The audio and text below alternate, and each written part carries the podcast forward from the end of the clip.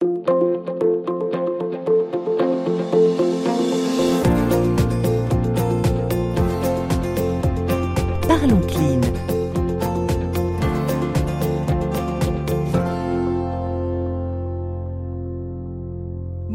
bienvenue dans ce nouveau numéro de Parlons Clean. Nous allons aujourd'hui parler de la vegan bottle de Lys Packaging, qui est le fruit de technologies brevetées dans le domaine de la transformation d'extraction du sucre issu de la bagasse de canne à sucre et de combinaison du végétal, le tout sans utiliser de matière OGM.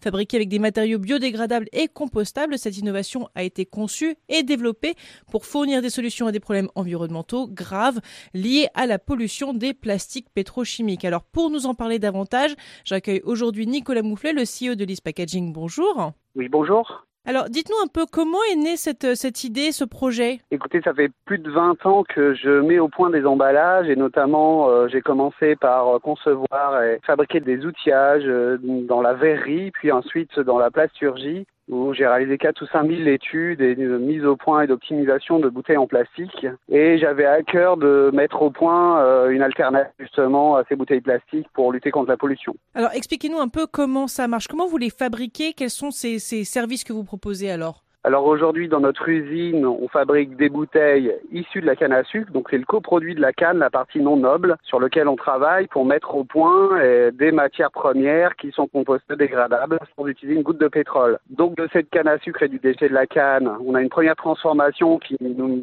donne des granulés. Et ces granulés-là, on les optimise pour ensuite les passer dans notre process qui est relativement simple. Premier process, on chauffe les granulés pour obtenir une préforme. C'est un petit tube ensuite qui va être chauffé et souffler pour prendre la forme du flacon dans une autre machine. Donc on peut faire différents flacons, différentes formes, euh, sur mesure ou pas. Quand je dis flacon, ça peut être aussi des pots, des bouteilles.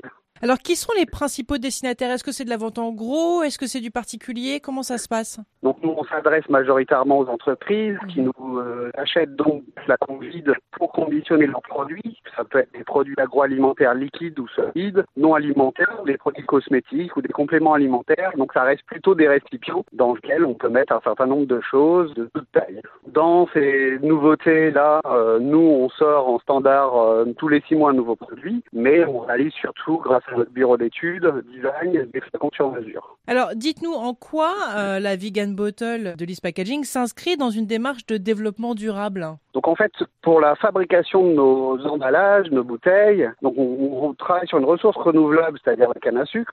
Donc, on ne travaille pas sur une ressource pétrochimique.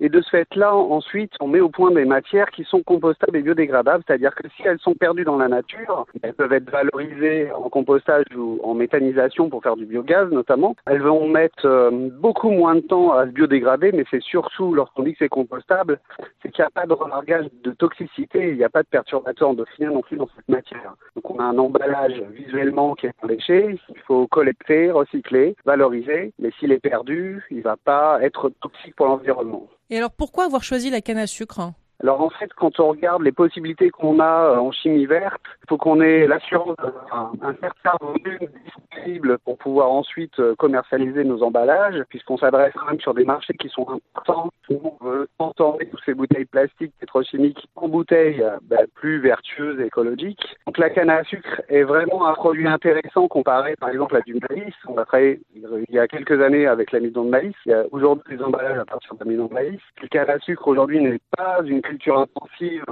puisqu'on la prend aujourd'hui en zone tropicale humide, mais pas au Brésil, qui là pose un certain problèmes au niveau de la canne à sucre, puisqu'ils font du bioéthanol. C'est pas un aliment de base non plus en comparaison avec le maïs, et euh, c'est pas OGM. Donc on a vraiment une ressource qui souffre de concurrence importante dans sa commercialisation, notamment vis-à-vis de la betterave, du fait qu'on a des appels un peu partout sur la planète disant écoutez, moi j'ai de la canne à sucre, est-ce que vous pourriez euh, vous en servir euh, pour fabriquer les contenants? Ah, on, vous, on, rentre en contact directement avec vous pour vous proposer de la canne à sucre alors? Tout à fait. Donc c'est un projet qui est en train de se faire à l'île Maurice, par exemple. On est en train de regarder euh, est-ce qu'on est disponible pour transformer cette canne à sucre en emballage De la canne à sucre qui n'est pas utilisée aujourd'hui. J'allais vous demander si vous aviez des entreprises ou des sociétés partenaires, mais finalement, ça peut venir de vraiment n'importe où finalement alors. Alors nous, on a beaucoup de demandes à l'international. On a des projets qui viennent de partout sur la planète, puisqu'on est les seuls à proposer ce type d'emballage compostable et biodégradable à partir de la canne à sucre. Alors, est-ce que, juste pour, pour qu'on situe bien, de, de quel genre de chiffres parle-t-on? C'est-à-dire, par exemple, en termes de gains, de meilleurs choix pour l'écologie, notre planète demain, est-ce que vous avez quelques chiffres qui pourraient nous faire percuter à quel point c'est important de passer à ce, à ce type de, de bouteille? Bah, si on prend un cas français, parce que c'est celui qu'on connaît mieux aujourd'hui, des bouteilles collectées et pas recyclées, faut pas confondre hein, au niveau des chiffres, mm. c'est une sur deux. Des bouteilles qui refont des bouteilles euh, à partir de la matière collectée, c'est à peu près 3 ou 4 Donc ça veut dire tout son travail pour arriver à des chiffres qui sont extrêmement mauvais et dont cette accumulation euh, évidemment de matières plastiques euh, qui vont dans les océans, où mm. on parle en 2050 effectivement qu'il y aura plus de plastique que de poissons. Et en plus, ce qui est impossible à gérer, c'est que ce plastique-là issu de la pétrochimie n'est pas recyclable à l'infini. C'est une erreur de croire que en recyclant à 100%, par exemple, si on était on arriverait à faire des boucles à l'infini sans utiliser de résine vierge et de pétrole. C'est impossible, ça n'existe pas. Nous, ce qu'on propose, c'est une autre économie circulaire, c'est de la terre à la terre, du végétal à la terre, c'est-à-dire qu'on va composter nos emballages, on va aussi éliminer ben, toutes ces entreprises de recyclage, les camions de transfert, pour essayer d'avoir une résine issue du recyclage. Nous, on veut innover, composter et, et parfois s'intégrer en compostage avec d'autres matières qui ont été développées par d'autres entreprises qui sont aussi compostables. Et on veut surtout pas récupérer euh, notre matière, malgré qu'on puisse le faire à l'infini. Voilà. Quels sont vos défis au quotidien et sur le long terme? Là, sur le long terme, ce qu'on est en train de mettre en place, puisqu'on sait très bien que on peut, ça serait incohérent de, de, transporter nos bouteilles vides sur des kilomètres. Donc, on est en train d'installer des unités de production un peu partout sur la planète. On a des projets en cours, c'est la Californie, la Guadeloupe, la Réunion et aux euh, Émirats Arabes Unis. Ça fait les premiers projets. On va installer une unité de production comme on a chez nous à Sainte pour fabriquer sur place les, mêmes emballages puisqu'on ne veut pas les transporter dans des conteneurs ou dans des camions sur autant de kilomètres. Donc la stratégie et notre volonté le challenge, c'est effectivement de dupliquer notre modèle au plus près du consommateur. Alors, sur le long terme, si tout le monde se mettait, si on bannissait complètement le plastique et qu'on se mettait à ce type de, de, de, bouteilles, on va dire recyclées, mais pas vraiment, puisque vous la, vous la créez vous-même, quelle différence ça pourrait apporter pour la planète?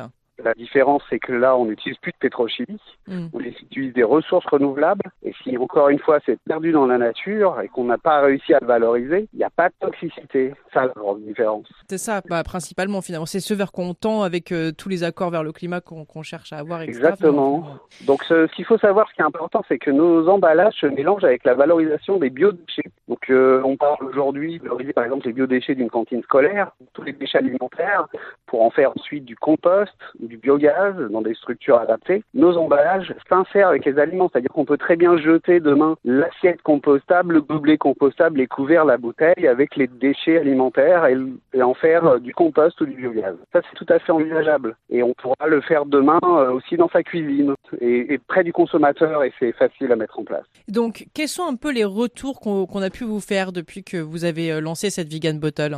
Écoutez, on a eu beaucoup de soutien, on a eu des prix à l'innovation, on a aujourd'hui surtout des clients, une soixantaine environ, qui sont ravis d'avoir une cohérence euh, contenu-contenant. Hmm. Et c'est plutôt des entreprises qui font des produits bio et qui utilisent euh, ben, notre vegan bottle pour euh, conditionner leurs produits et être cohérents vis-à-vis de leur message sur le marché et pour le consommateur.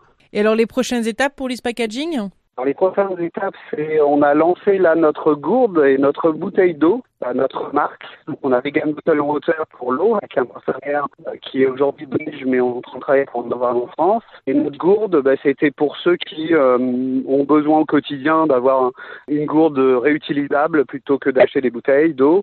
Ça, c'était possible, donc on l'a fait. On les a nommés Vegan Bottle Go, c'est-à-dire que c'est toujours dans la même racine chez nous. Mm-hmm. Et dans le deuxième semestre, on va sortir des biberons. Ah oui. Donc des biberons sans phtalate, sans bisphénol, sans métaux lourds, et tout ce qu'on a pu euh, voir ces dernières années comme problème autour de ça. Eh bien écoutez, merci beaucoup Nicolas Moufflet de nous avoir rejoints pour cette émission. Ben, merci beaucoup, merci à vous. Et quant à nous, eh bien, on se retrouve la semaine prochaine pour un nouveau numéro de Parlons Clean sur Radio Village Innovation. À très bientôt.